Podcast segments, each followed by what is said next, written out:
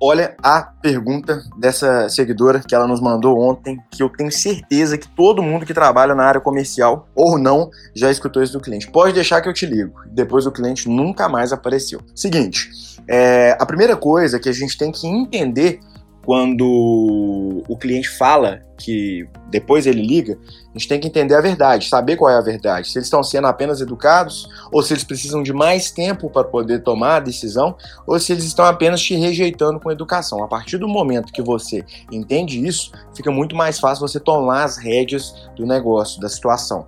Eu lido com essa objeção particularmente de duas formas específicas.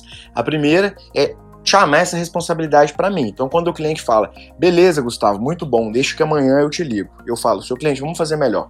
Amanhã eu te ligo. Que tal a gente eh, conversar uma hora da tarde? Posso te ligar nesse horário? Ele vai falar, não, pode, não pode, ou não, me liga mais tarde, me liga mais cedo, porque você fazendo isso, você toma a responsabilidade para você. Porque pode acontecer na correria do dia a dia dele simplesmente se esquecer de te ligar. Então é recomendável que você chame essa responsabilidade para você.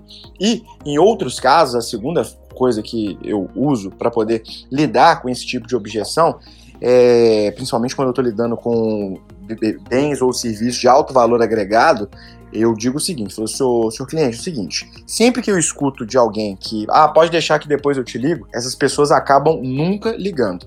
Então, se você realmente tem interesse de fechar esse negócio, hoje, o que, que eu posso fazer para te fazer tomar essa decisão hoje mesmo? Não amanhã, não semana que vem, não mês que vem. O que, que eu tenho que mudar aqui na minha proposta para a gente fechar esse negócio hoje? E aí, se ele realmente tiver algum interesse, mas precisar de mais tempo para tomar a decisão, ele vai falar: olha, eu olharei novamente a questão do preço eu acho que está muito caro. Ou não, eu daria um prazo mais dilatado. Ah, eu incluiria mais tempo aqui de suporte no seu serviço. E assim ele vai listar para você quais são as objeções que ele tem que estão impedindo ele de fechar o negócio naquele momento. Ficou claro?